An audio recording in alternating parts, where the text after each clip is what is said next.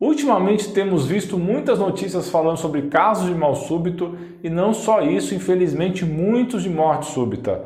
A quantidade de pessoas que estão sofrendo desse problema parece ser muito maior que a média dos últimos anos. O que será que mudou em relação ao passado? Acompanhe esse vídeo até o final para entender tudo sobre isso.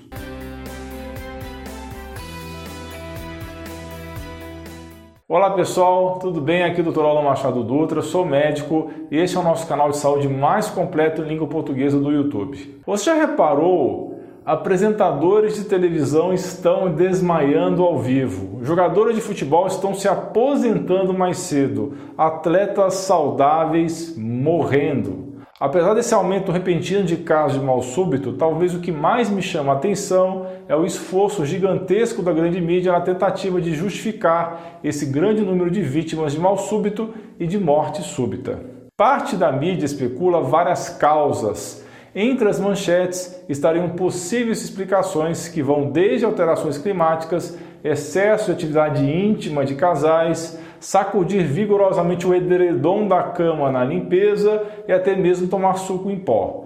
Cheguei a ver uma notícia especulando que poderia ter a ver com o apito do juiz. Será que houve algum avanço tecnológico no apito que não me contaram? Ou será que as pessoas estão tão estressadas a ponto de tão singelo instrumento ter esse poder tão grande de causar uma arritmia cardíaca? Então fique ligado até o final para entender a minha visão sobre a polêmica do mal súbito e também vou dar dicas de como proceder caso alguém ao seu lado tenha este mal. Assim começou todo esse problema sanitário no mundo, eu tive dificuldade para entender os argumentos apresentados pelos especialistas oficiais de plantão os selecionados pela grande mídia que se converteu em um consórcio. Atenção, estou falando que não são todos, ok? Mas sabemos que a maioria são de pessoas selecionadas a dedo pela grande mídia para afirmarem fatos que se ajustem à narrativa oficial fomentada por um grupo muito pequeno e poderoso de pessoas com interesses de controle universal. Existem narrativas que a mídia quer que você escute e se convença que se tratam de fatos. Mas para você ter uma ideia, médicos que seguem a linha de tratamento mais natural, assim como a minha, têm muito pouco espaço na televisão. Tratar a doença com remédios tem o seu valor, é claro, em especial em casos graves e agudos. Mas por que não adotar um estilo de vida saudável para prevenir a doença atual? Sabemos que quem mais morreu do vírus foram aqueles com comorbidades, diabetes, obesidade, pressão alta, doenças cardiovasculares, entre outras. Então, o foco da mídia deveria ser o fortalecimento do sistema imune e a prevenção das comorbidades e não somente supostas medidas sanitárias contra o bicho atual. Perguntem-se a quem não interessaria a melhora da saúde geral da população. Segue o raciocínio. Da mesma forma que a televisão seleciona o profissional de saúde para defender uma narrativa conveniente ao sistema, a indústria farmacêutica também exerce o mesmo tipo de influência sobre algumas organizações. Vou dar um exemplo. Você sabia que um dos maiores financiadores da OMS, Organização Mundial de Saúde, é o tio Bill, aquele do sistema operacional das janelas?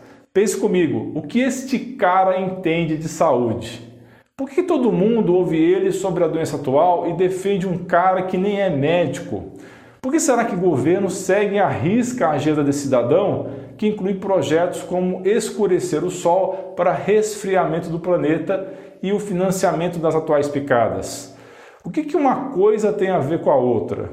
Em uma conferência TED do ano de 2010, esse cara disse que precisaríamos reduzir cerca de 15% da população mundial. Sim, ele disse isso quando defendia que a única forma de zerar as emissões de gases de efeito estufa seria diminuindo o número de pessoas no planeta. Outra afirmação recente dele é que, infelizmente, aí eu friso essa palavra da sua fala, infelizmente, a imunidade natural da Omicron estaria imunizando melhor que os atuais inoculantes. Veja bem, ele não estava lamentando a relativa ineficácia das picadas, mas que a natureza deu um jeito de ser mais eficiente que as picadas. Eu vou deixar o vídeo dessa conferência TED 2010 na descrição para você conferir a informação da redução populacional e tirar suas próprias conclusões. Você confiaria em alguém que diz coisas desse tipo?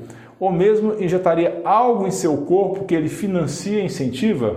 Já foi o tempo onde existia debate na televisão, quando o jornalista apresentava dois ou mais especialistas defendendo opiniões contrárias e deixava a decisão para o telespectador. Hoje em dia, quando uma emissora precisa fazer uma matéria jornalística, elas entram em contato somente com acadêmicos, médicos ou cientistas que apoiam a narrativa que deve ser propagada. Perceba que toda notícia divulgada é sempre acompanhada por um fato gerador que pode ser ou não verdadeiro, isso não vem ao caso, mas com ele quase sempre vem uma propaganda, e esta sim pode ser perigosa quando existe o propósito de formar uma opinião com a intenção de manipular as pessoas. Por esse motivo, comecei a estudar geopolítica e até trouxe o professor Hermes Rodrigues e o professor Luiz Antônio Peixoto do Vale aqui no canal para explicar o que está acontecendo no mundo. E eu vou deixar essas lives no card para vocês conferirem depois que esse vídeo terminar. Os problemas que estamos enfrentando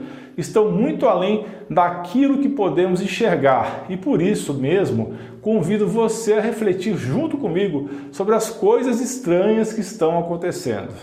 Você até pode estar se perguntando se precisa ser médico ou cientista para entender dessas coisas. A resposta é não. Você não precisa ser um cientista para perceber que é um absurdo culpar o clima pela onda de mal súbito. A mídia tem noticiado é que o aquecimento do nosso planeta está causando casos de mal súbito e de morte.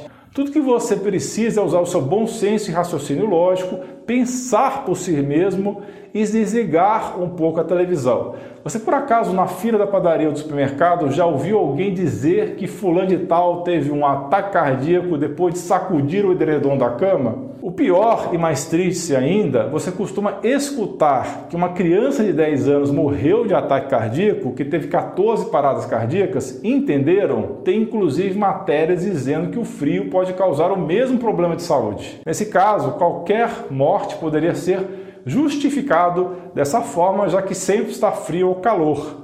É claro que existem pessoas que morrem por causa de extremos de temperatura, mas o que eu e você temos que olhar é se antes morriam tantas pessoas como estão morrendo agora por causa do clima, ou se antes tantas crianças morriam de ataque cardíaco como acontece agora. Porque somente agora o frio e o calor começaram a atacar mais as pessoas. É o fim da picada, pessoal, fazendo trocadilho com a picada e eu acho que você já entendeu a resposta, não é? Nos últimos seis meses, uma série de atletas profissionais e amadores desmaiaram e morreram. No entanto, a grande mídia parece não levar isso a sério, agindo como se o que está acontecendo fosse completamente normal e que já acontecia antes. Letizier foi uma lenda do futebol inglês, onde seus feitos em campo lhe renderam o apelido de Lego, traduzindo o Deus. Em uma entrevista super recente, ele contou que perdeu o emprego de comentarista esportivo em um canal por falar e chamar atenção para o grande número de males súbitos e mortes inexplicáveis que estão acontecendo com atletas profissionais e amadores em todo o mundo. Na entrevista, ele diz que nunca viu nada parecido em 17 anos que atuou como jogador, que nunca viu uma pessoa ter que sair do campo com dificuldades respiratórias apertando o coração e com problemas cardíacos. Muito menos viu um atleta morrer em campo.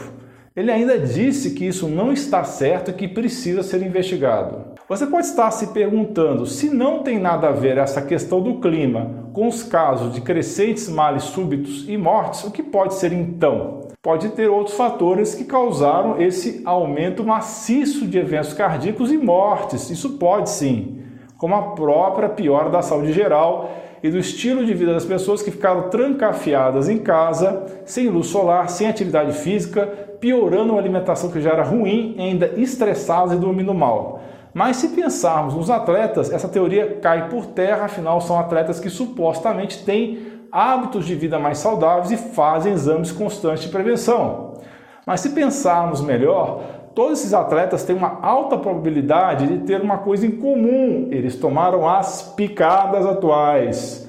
Sobre as picadas, eu acredito que onde há risco precisa ter escolha.